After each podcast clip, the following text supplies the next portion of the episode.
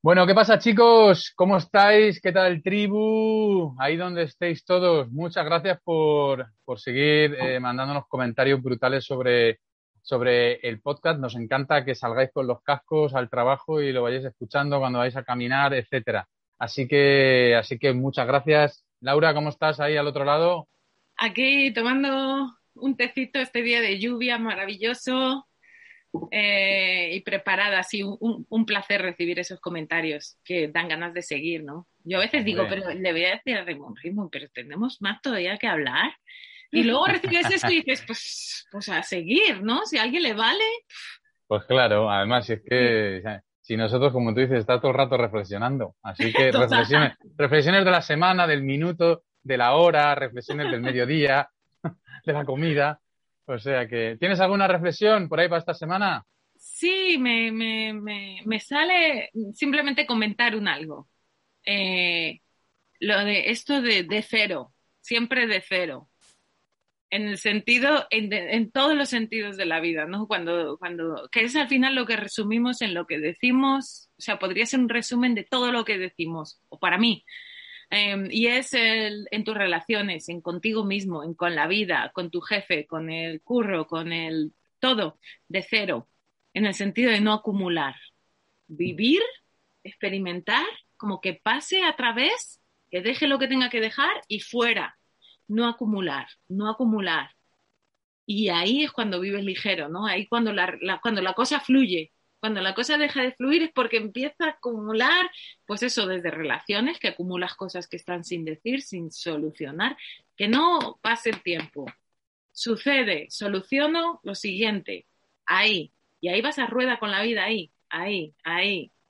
Eso simplemente, así de sencillo. Muy bien. Hay que vaciar el cuarto, porque si no, no lo podemos llenar de cosas nuevas. Esto, esto, esto, por eso me encanta este, este lugar, porque digo, es que es el perfecto la mente, la vida, el por qué las cosas se complican. Ahí lo tienes. Ah, pues mira, yo voy a hacer una reflexión ahora que has dicho eh, con esa idea. Yo voy a decir que mm, si entendemos bien lo que voy a decir ahora mismo, todos los libros de autoayuda que nos hemos leído y que existen, de verdad que no valen para nada. Cuando tú entiendes, fíjate que hemos leído, ¿eh? Cuando tú entiendes que tú ves el mundo y la realidad a través del filtro de tu recopilatorio de creencias, cuando tú entiendes eso, dices, Dios, lo acabo de ver. O sea, cuando tú eres consciente dices, es que estoy viendo el mundo a través de, de un dolor que tengo, a través del abandono, a través del rechazo, a través de la injusticia, de, de cómo me han hecho sentir, de verdad lo vemos así. Por eso muchas veces cuando hay alguien en un teatro al lado tuyo y está viendo una función, una persona puede decir que, actor más malo y el otro decir, a mí me parece buenísimo, ¿no? O ver una realidad y uno decir cómo está esta realidad llena de oportunidades y otro decir esto es un desastre total y se extingue la humanidad en dos meses, ¿no? y es como, estás mirando la realidad y tu vida a través del filtro de tus dolores. Fuera libros. Entremos dentro y empecemos a mirar el alcantarillado emocional que hay telita por ahí. O sea que, madre mía. Simplificando, Laura, simplificando. Claro que sí. Vamos a ver, ¿qué, qué temazo, qué temazo tienes para, para esta semana? A ver. Vamos a improvisar ahí como siempre. Sí, esto es más bien, eh, no está muy, no lo tengo ni muy claro, pero es, eh, el otro día estaba escuchando algo y, y, hablaban eso de romper las estructuras. Y fue como, me cago en la leche. Tema. mi, mi, rebeldía va a salir ahí. Tema. y, y, luego también, pero fíjate, desde que lo, ya lo escribí, digo, para decirle a Raymond, romper, rompiendo estructuras, Raymond con la R que suene. Y, y luego, así como que me baja un poco la pasión, un poco me calma un poco más la sangre mediterránea. Y ya digo, sí, pero en, en, en, cuando tenía 20 años no se lo hubiera roto, hubiera puesto una bomba que reviente todo. pero ahora ya con el tiempo, eh, digo, tampoco, eres, tampoco lo quiero expresar como romper porque se va a malentender, ¿no? es, lo veo más como otra cosa y a lo mejor reflexionando me entero un poco de cómo lo veo, porque todavía no lo Mm. tengo ni siquiera claro. Pero en el sentido, yo es que digo, jo, es que esto lo toca todo, ¿no? Eh, en el sentido de, lo puedes ver contigo mismo, o sea, cómo estamos en el momento de eso o cómo eso puede enriquecer tu vida. En el, muchas veces te das cuenta que simplemente tú como, como ser humano, para vivir una vida más plena o en la que haya más eh, fe- mm, felicidad o bueno, eh, estos ingleses lo traducen más por joy, que la felicidad es como más ¡ah! y no es eso. Vale, más alegría, otra más serena, una alegría serena. Eso es la que te expande, la que esa que es la de esta es la esta es la buena de la buena. la otra es pa y luego cra, ¿no? Em, para tener una vida como más plena en todos los sentidos, eh, no es, no hay que romper muchas estructuras contigo mismo que tú te has creado, ¿no? Por miedos, ta, ta, ta, ta, ta, muro, protección, ah, costrita que me proteja, ¿no? Luego la sociedad, no, no, no, hasta aquí, esto ya no está bien, no, no, no, ese no es el camino, para allá, para allá. Al final, si te das cuenta, vivimos entre medias de muchas como eh, estructuras o como limitaciones en muchos de los sentidos, incluso a nivel eh, social o político, no sé cómo alguien que sabe lo explicaría, pero me refiero más a nivel el mundo, ¿no? Eh, un, un, mundo mejor para todos, pues es, es, es, liberar un poco, pues eso, a gente que está oprimida. De, al final son estructuras creadas alrededor de estos porque a estos otros interesa extraer riqueza. Al final todo es eso, ¿no? Es como que todo está como acotado, limitado, estructurado. No, esto es un país y aquí hay una línea porque a mí se me pone en las narices y eso es otro. Y punto. Y tú no pasas aquí. Y tú para allá sí. Pero ese de aquí para allá no.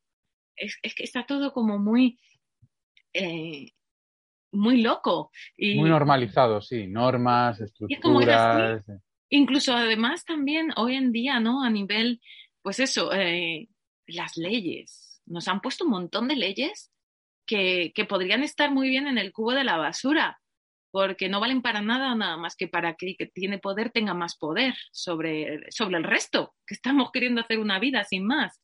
Hay un montón de, de cosas, de limitaciones, de leyes, de, absurdas.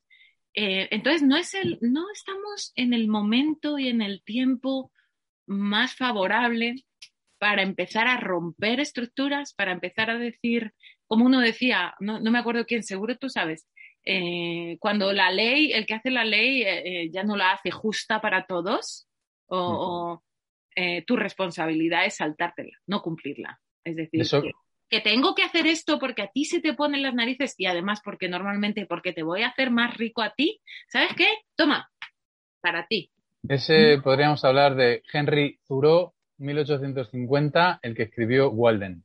Desobediencia civil, el primer anarquista y ecologista, sí, como de la historia, podríamos decir. Henry Mira, y, de verdad, yo esto no lo hablo desde ningún punto de vista político de ni derechas, ni izquierdas, ni para ni arriba, ni abajo, ni al centro, ni para adentro. o sea, lo abro desde el sentido humano, de humanidad, más allá de todo. Y a lo mejor un político lo podría también hablar así desde la política, pero a, a, mí no me sale así, ¿no? Pero es simplemente desde el ser humano. Da igual ya cómo te apellides, qué color, a quién, desde el ser humano, ¿no? Mm. Eh, si las cosas no son justas y están hechas y hay leyes, es momento de dejar de cumplir la ley. Si, como decía el otro día, no sé quién, si en, no sé si era quien hablaba de Estados Unidos, creo, eh, las tasas, eh, los impuestos del gobierno, si van a la guerra, deja de pagar impuestos, dejemos de pagarlo. O sea, es, la, es hora de, de, plantarse, ¿no? Pero también contigo mismo. O sea, por eso romper estructuras como que lo toca todo. Pero no estamos en el momento de ya, ya lo vemos, ¿no? Hoy en día que tenemos eh, mucha más información que nos llega, mucho más de todo, ¿no? Y, y, muchos que consumimos así más cosas de crecimiento personal y todo eso. Ya está bastante más o menos claro el boceto. Hoy, pues es hora de empezar a, a, a eso, a, a romper el miedo, a decir, vale, ahí está el miedo, no, no es, es simplemente, bueno, pues cuando le veo voy a pasar a través de él esta vez. Eso puede ser una romper la estructura del miedo, ¿no? Voy hacia Sí. él. voy hacia él y, le atravieso y a ver qué hay en el otro lado. Vamos, ¿no? Es como un, eh, creo que es como un, un, como que lo que quiero es mandar ánimo de vamos para adelante, vamos para adelante con esto que tiene. A romper estructuras. Y con lo que no lo tiene, en vez de pasarnos el tiempo criticándolo y apuntándolo y tal, vamos a traspasarlo, no romperlo. No hay ninguna violencia aquí. Se trata de traspasarlo, como el que pasa una imagen, como si hay un, un, cacharro proyectando una imagen y tú la traspasas y ya estás al otro lado. No hace falta romper nada. No sé qué te parece. Sí, está. Me, has hecho. No sabía cómo ibas a desarrollar la, este, este tema y me has hecho pensar en una cosa que yo sí que puedo poner un ejemplo de, de mi vida. Bueno, diciendo lo que, lo que acabas de decir, es verdad que muchas veces ha pasado durante toda la historia, ¿eh? existe el concepto de desobediencia civil, eh, muy conocido por Henry Thoreau, pero eh, de que llega un momento en que la esclavitud en algún momento fue legal, ¿no? Eh, las, lapidaciones en algún momento fueron legales y se consideraron ilegales. Sigue habiendo países que todavía las practican. La ablación fue legal. pues llega un momento en que yo creo que se tienen que sumar una buena una fuerza de creencias, ¿no? De que la creencia se empiece a repartir. Y al final, aunque muchas veces nos digan que uno o dos no hacen nada, según la frase de la antropóloga, Margaret Mead, dice, siempre una minoría de personas son las que han cambiado el mundo. Eso nunca lo vemos. Es algo que tenemos ahí en la cabeza, como que siempre piensas que es la mayoría, pero es que la mayoría, un momento, en un momento dado, fue una minoría, y fueron tres. Tú imagínate el primero que tuvo la idea, ¿no? Lo que consiguió esa persona. Gente que por una idea cambió el mundo, ¿no? Estamos hablando, te puedo hablar de, no sé, Lutero, siglo XVI, eh, saca las 95 tesis contra la iglesia en la abadía de, no me acuerdo cómo se llama, Winchester en Alemania, y la lía parda en toda Europa. Crea una contrarreforma y aparecen nuevas religiones, ¿sabes? Del, del rollo casposo eh, católico aparece el calvinismo, el luteranismo, el anglicanismo, un tipo, un tipo, un tipo que se puso a estudiar eh, latín a los 35 años y que la lió parda.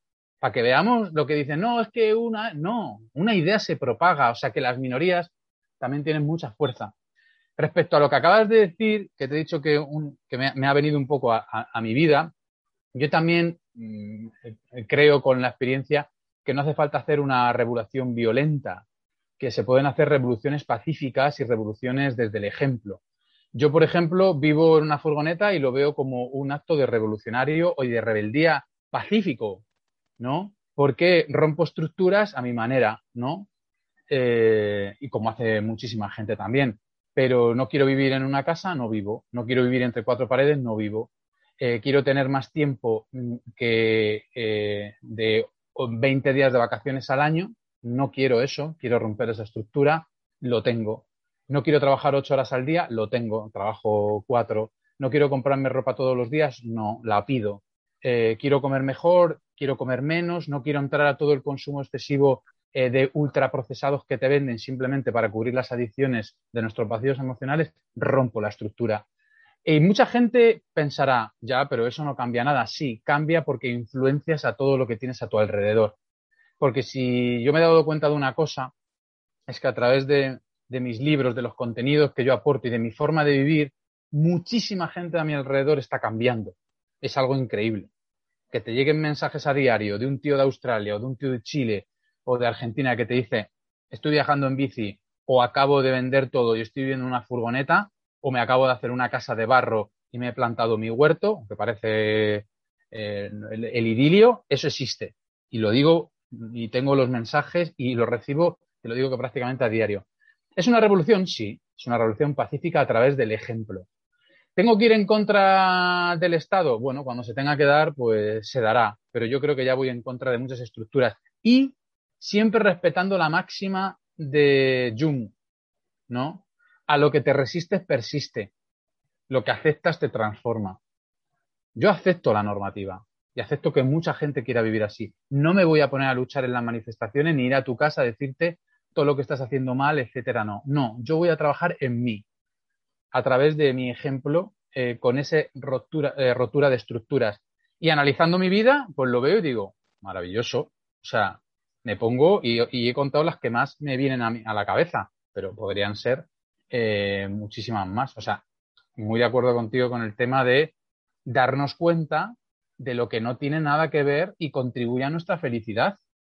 Porque si estamos todos los días haciendo cosas o ejecutando acciones que lo que nos generan, y esto es algo que ha demostrado la sociedad, me, da rabia un poco, porque confiamos en una sociedad que no hace más que todos los días generar un residuo de gente con ansiedad, con depresión, gente enferma, gente infeliz, gente que se queja, gente que se acomoda, gente, eso es lo que está generando esa sociedad. Y al final dices, si la sociedad está generando eso, no puede estar sana. Lo que pasa es que nos hemos acostumbrado a vivir e, en una sociedad, o sea, en un entorno insalubre que pertenece a una sociedad insalubre. Y es como muchas veces cuando te das cuenta que estás viviendo con un enfermo y el que vive con un enfermo termina enfermando, porque pierde las referencias. Y es como, ¡buah! ¡Qué fuerte! Hay muchas veces que salir del organismo para ver la vida con perspectiva y decir, no, por ahí no paso. No me voy a manifestar, pero voy a hacerme responsable de mi vida. ¿Con qué? Con acciones. Y claro, para que veas, esto es muy duro, porque tú acuérdate que esto siempre lo decimos en los podcasts. Cuando empezamos a viajar en bici, yo estuve muchos años mm. que a mí me llamaban parásito, ¿no? Incluso, como he dicho antes, ¿no? Tienes que ir a un psicólogo. Y resulta que han pasado unos años y antes éramos una minoría, había cuatro desgraciados viajando en bici y hoy hay miles, miles. Ves las redes sociales y no te lo crees la gente que está viajando. Entonces, ¿quién cambió el modelo, quién rompió estructuras con los viajes en bicicleta, por ejemplo?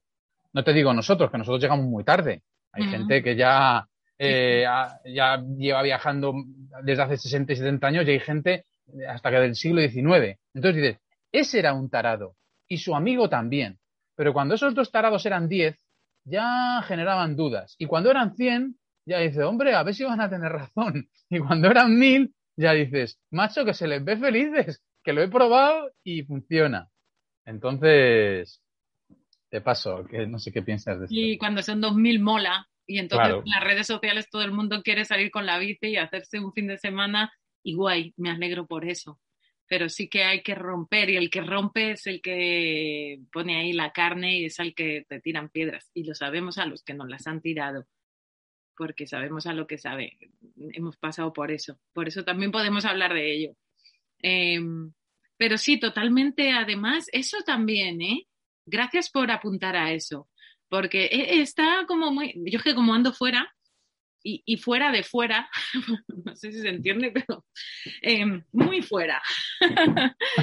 Em, pero sí que me cuentan y me cuentan lo de, eh, por ejemplo, ahora en cuanto a, no sé si es por tema COVID o por tema qué, no sé exactamente, pero es el término en sí, me da igual por qué lo colocan, porque te lo colocan enseguida que te sales del camino marcado. Esto de negacionistas, ah, esto de anti, eso eh, porque pasa también mucho aquí en América.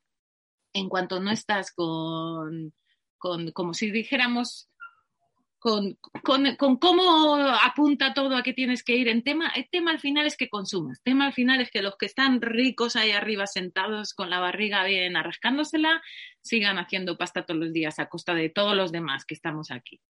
En cuanto les tocas a esos la barriga, esos solo se tocan la barriga a sí mismos. En cuanto le pones un dedo, ya te colocan cualquier cartel, pero sobre todo anti anti o que te inventas estos de historietas, no sé cómo se les llama, te meten todos estos carteles en los que en un mismo saco meten a, gente que sí es verdad que suena que está bastante tarao, ¿no? Pero meten a todo lo que va contra, todo lo que les puede hacer un poquito de sombra, todo lo que les toca las narices y no interesa. Por todo lo que intenta liberar todo lo que está algo liberado y va camino de liberarse más, o todo a lo que los otros escuchan, censurado, todos sabemos toda la censura que hay. Mm. No es anti nada, no es anti nada. Es como, como yo he oído a, amigos que decían eso, eh, no negacionistas, no niego, cuestiono.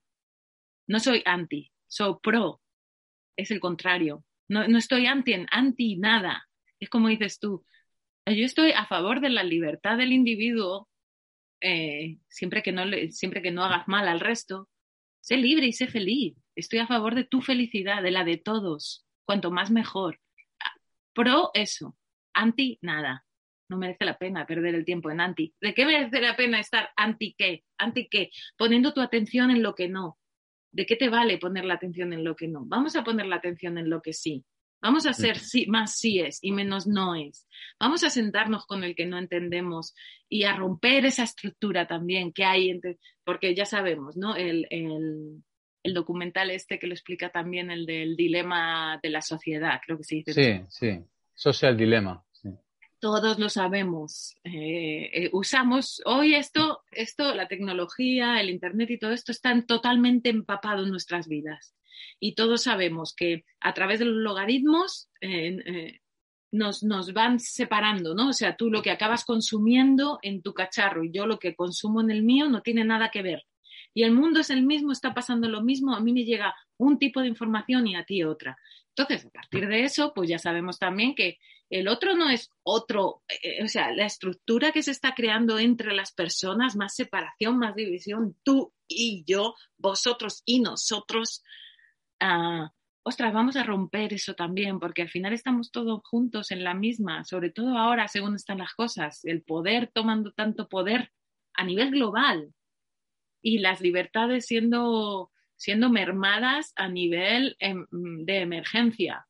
Vamos a sentarnos juntos y vamos a romper lo que haya que romper, bueno, a traspasar lo que haya que traspasar, eh, desde tomarnos un cafelito juntos y no desde el discutir y a ver y a mirar y a ser más pros y menos anti y a dejar de calificar al otro poniéndole un juicio cuando además está muy claro que lo vemos desde nuestra limitación de información y de lo que nos llega primero y de todo lo que, que esto es lo más gordo, lo que tenemos grabado en el disco duro central aquí atrás donde no tenemos acceso y que nos está coloreando el mundo. Entonces, si ya sabemos que nuestro cerebro y que funcionamos así, dejemos de tomar tan en serio nuestras opiniones como si fueran verdad, vamos a cuestionarnos más y vamos a, aceptar más y a permitir más y a y hacer eso, a, permitir más, a dejar de, estar tan apretados, ¿no? Mm. Hay veces, sí, tienes razón. Eh, yo hay veces que me pregunto por qué, por qué utilizamos la democracia cuando nos interesa o no nos interesa. Eh, siempre nos hablan de democracia todos los días y ponen los medios de comunicación, democracia, democracia, democracia, democracia, pero si dices algo que no les gusta, entonces eh, eres negacionista o, o, eres un conspiranoico. Perdona, o estás totalmente censurado. A mí incluso claro a Aitor y a mí nos han censurado un, nos, llegaron a censurar un vídeo hablando del viaje. No, un par de veces, censurado. Te censuran, o sea, te lo quitan, te lo. es, muy es muy curioso que dices, pero si nos estáis hablando de democracia. Y que los gobiernos y cuando votas, si es democracia, ¿no? Democracia es que tengo libertad de expresión, pero es la libertad de expresión que tú quieres, ¿no? Eh, no, la, no la del otro. Entonces, es muy curioso eh, yo en mi caso particular, por ejemplo, que a mí también me llaman negacionista, y yo digo, qué, increíble es que a un tío que tiene dudas le llaman negacionista. Yo he tenido a, mi hermana mayor 18 eh, días eh, a punto de entrar en UCI, ingresada, en los primeros, en los primeros meses de, COVID. Casi se va al otro barrio, total, y, luego mi padre, eh, segunda vacuna, unos efectos secundarios con trombos brutales eh, y se murió en poco tiempo, no llegó a los dos meses. Yo no puedo negar eh, que la enfermedad existe. Yo no puedo negar que hay unos efectos graves y que haya un porcentaje de la población que le está afectando, etcétera. Entonces, si tienes dudas tú o tienes otro tipo de información, porque como hemos dicho antes, tú tienes otras creencias y en función de tus creencias el algoritmo de las redes sociales te va a mostrar aquello que tú quieres creer. Entonces, si, si todos tenemos una manera o un filtro de ver información, ¿por qué tienes la, la certeza absoluta de que el otro es un negacionista y se está equivocando? ¿No le, das la duda de que puede tener razón o parte de razón? O sea, yo sigo negacionista porque tengo dudas sobre una vacuna que ha salido en fase 2 o sobre, o sobre una vacuna que está teniendo efectos secundarios y que yo lo he vivido en mi familia, no lo he leído en mi familia, yo por eso soy un negacionista, porque, porque dudo y porque cuestiono de que es una vacuna que nunca se ha utilizado antes, experimental, que toca, que llega a tocar la cadena genética y que, oye, yo tengo dudas y cuando digo tengo dudas digo, yo me espero. No pierdo nada. No pierdo nada porque, oye, quiero estar eh, eh, seguro de esto. Pues no. Es como que te ponen la cruz y yo muchas veces digo, qué ignorantes somos, que somos como muchas veces esos, esos forofos del fútbol que se están pegando en el bar porque eres del Atleti y del Madrid, cuando los jugadores del Atleti y del Madrid se lo están llevando muerto en millones, salen del partido, se toman una cerveza y tú te estás pegando con tu colega porque crees que tu equipo es mejor que el otro. ¿Estamos locos? Tú fíjate, el otro día hablaba con un amigo y yo digo, tengo dudas. Pero tengo dudas por una cosa eh, muy concreta. Digo, eh, estos gobiernos, y el gobierno, el local y el global, no dejan de engañarnos en los últimos años. solo me remonto al año 2001. En el 2001 nos engañaron con el euro. Nos dijeron que iba a ser una cosa, luego otra. En el 2004 nos engañaron con las hipotecas. Se incentivaron las hipotecas, los bancos no ganaban dinero, se incentivó el endeudamiento, la gente se endeudó, llegó la crisis de 2007 y nos echaron la culpa a nosotros. ¿Y quién pagó la crisis? Nosotros. O sea, se nos, se nos engañó en esa en la segunda crisis 2012 se nos vuelve a engañar. O sea, todo lo que va saliendo, eh, no te hablo de las torres gemelas de la, del 11S, todas las cantidades de dudas que hay ahí, o las invasiones mm, Afganistán, Irán, etcétera, con la excusa de guerra preventiva, eje del bien, eje del mal, que es lo que hacen ahora. Ah, que no estás conmigo, estás contra mí. Entonces, llevan Mm, por decir 20 años, ¿eh? te podría decir 100, pero digo 20 años todo el tiempo engañándonos, todo el tiempo. Y ahora resulta que sale esta enfermedad, esta pandemia, que también hay que ver si es pandemia o no, porque esto es una, un, código que, un código no, un artículo que, se, modificó la Organización Mundial de la Salud y de repente desde hace poco es una pandemia. Entonces dices, eh, Ay, me he perdido. Eh, sí, resulta. Nos van mintiendo, nos van mintiendo, está claro, se descubre. Nos van mintiendo. Ahora... Y ahora llega y es todo verdad. Vamos a ver, señores, si es un poco recapacitemos. claro, y ahora llega y es mi salvador, eres tú mi salvador. Claro. Y ahora no hay todo, es verdad de la buena, de la Virgen María, de esto está aprobado por Roma, y todo es verdad, verdad. Vamos a ver, pero si nunca lo ha sido. Pero si, si es que nunca lo ha sido. Y ahora sí, o sea, ahora no, no vamos a tolerar que alguien tenga dudas, a que alguien se exprese y diga, señores, yo me bajo del tren. Hmm. Esto va muy rápido, no sé a dónde va, y yo me bajo y voy a mirar a ver a dónde va. Total, ¿y por qué no? Eso es. Y, es una opinión totalmente aceptable y respetuoso y, y, todo respeto para el sí, para el que tiene dudas y para el que dice que no. ¿Qué problema hay? ¿Qué problema hay? No hay problema. El problema, si hay un problema, es la actitud esa de eso que tú decías, ¿no? Eje del bien, eje del mal, eh, blanco o negro. Estamos entrando en esa manera de ser hacia el mundo, de mirar al mundo con esta mirada sospechosa con la mirada sospechosa todo el tiempo, sospecho de ti, sospecho de ti, sospecho de ti, eh, ese o, aquel, o aquel es una amenaza hacia mí, mi vecino, y si te fijas al final es, es, un buen plan, es un buen plan, nos están llevando hacia una sociedad rota en la que en la que el terror ya no hace falta que sea, antes el, el terror era, estaba lejos, y cada vez está más cerca, ¿no? Aquí, por ejemplo, en Estados Unidos, el terror se convirtió de repente en, en los musulmanes, ya ves tú, qué montón de buena gente, anda que no tengo, tenemos de agradecerles todos los que hemos vivido en su país, hemos pasado, hemos conocido. 1.500 millones de musulmanes en el mundo y todos son malos. Y esos eran el terror, ¿no? Se va, se va colocando, pero la cosa es que yo lo que percibo es que cada vez se va acercando más a la persona. Y, y al final ahora está es tu vecino, es el de abajo o es el de arriba, eh, y, con esta excusa de todo lo que está pasando a nivel de esta enfermedad y de todas las soluciones que se intentan poner, ahí también se genera el que acabas en contra de tu vecino, el que eso, en vez de, ¿por qué no les, le escuchas o por qué no pas, por qué no le dejas tranquilo, ¿no? Con su opinión, igual que él te deja a ti.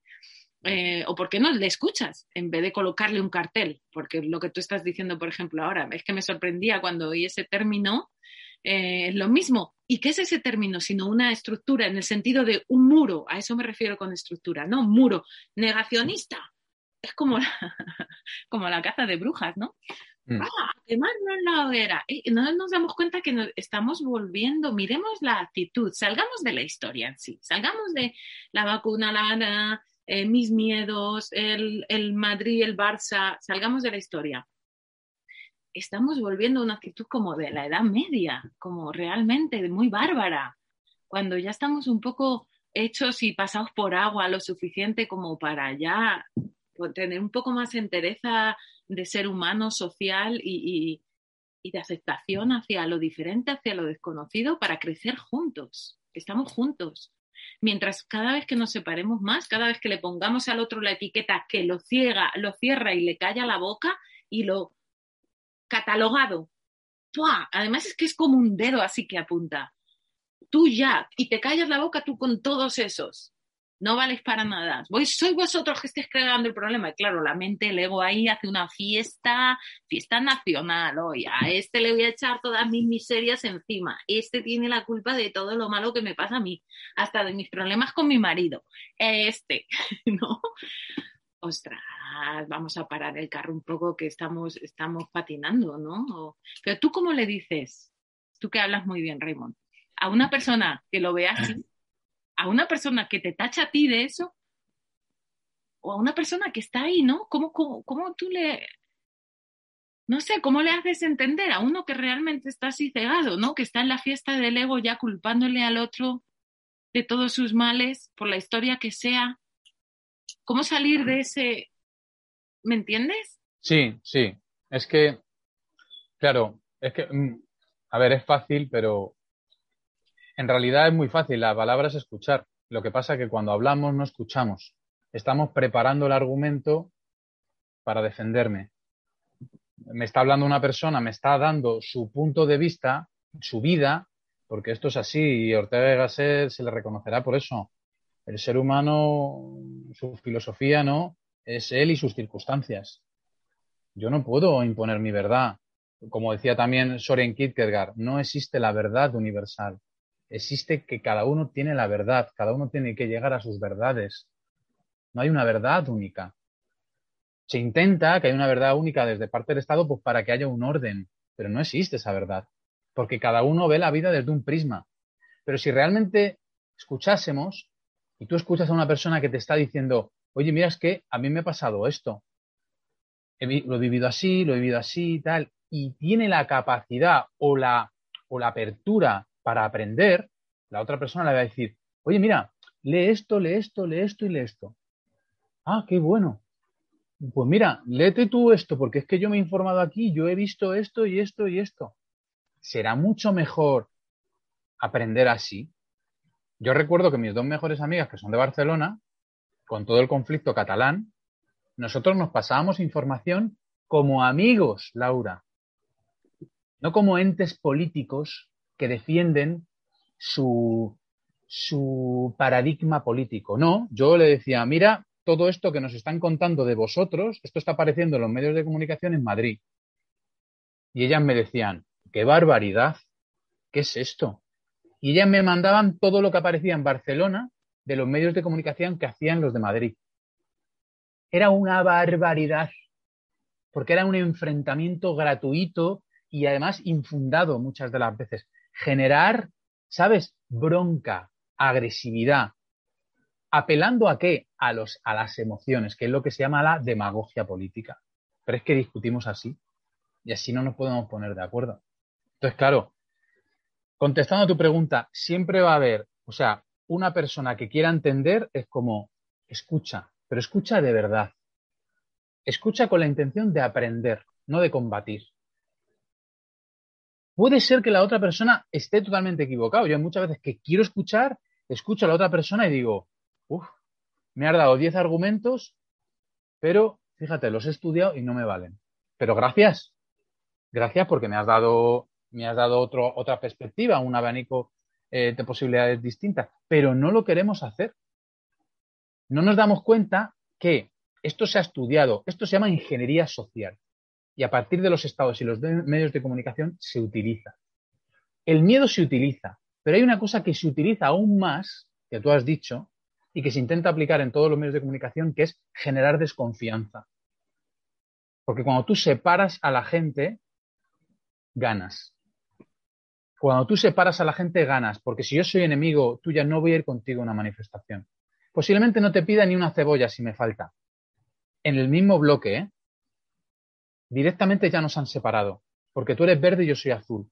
O tú te vacunaste y tú no te vacunaste. ¿Y qué están consiguiendo? que realmente saben que los que les pueden desmontar el chiringuito estén desunidos. Y eso se, y eso se consigue con miedo, con con desconfianza y con culpabilidad. Por eso, en todas las guerras, como pasó en la Segunda Guerra Mundial, hay que dirigir el descontento de la población hacia un enemigo. Y ahora, pues un partido, que no quiero decir cuál es en España, lo puede dirigir contra los inmigrantes Hitler lo hacía contra los judíos, ¿sabes? Y Estados Unidos contra los musulmanes. Pero hay que canalizar el odio. Pero que no sea contra ti, contra el Estado. Hay que canalizar el odio, hay que buscar un culpable. Hay que generar miedo y hay que generar desconfianza. ¿Para qué? Para que haya desunión.